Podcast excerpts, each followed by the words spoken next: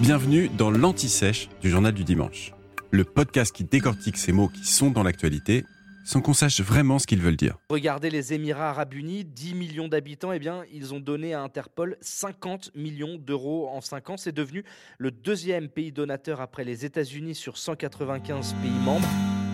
Au fait, c'est quoi Interpol? Officiellement, Interpol n'existe pas.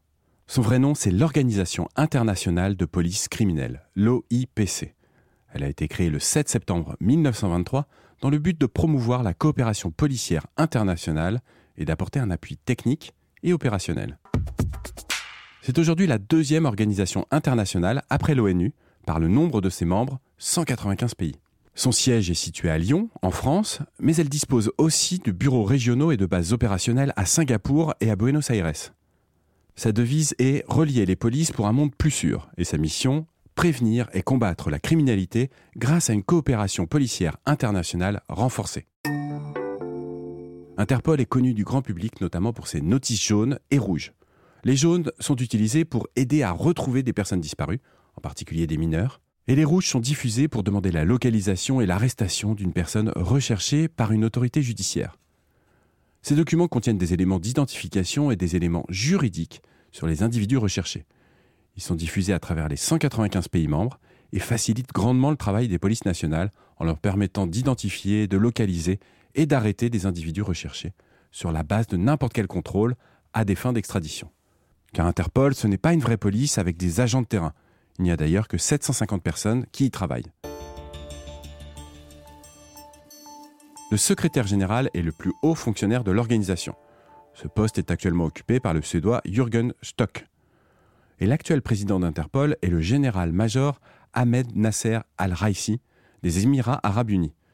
Son élection a été entachée de plusieurs plaintes pour torture en France et en Turquie.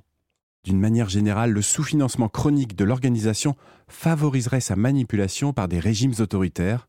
Les Émirats, devenus le deuxième contributeur financier, sont aussi avec la Chine et la Russie l'un des États qui utiliserait le plus, à des fins politiques, les fameuses notices rouges.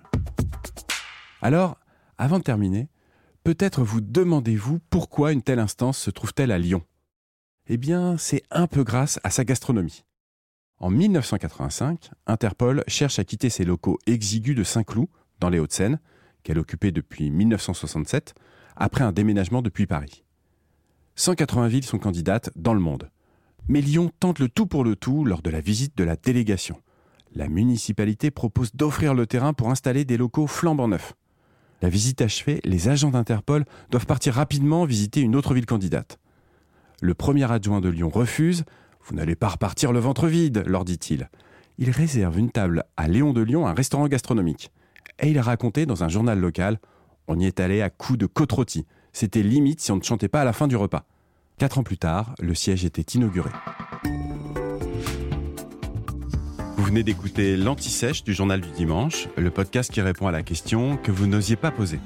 Je suis Vivien Vergniaud et si vous avez aimé ce podcast, mieux si vous voulez écouter d'autres épisodes préparés par la rédaction du JDD, c'est facile.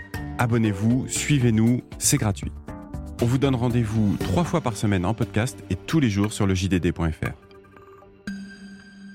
À bientôt.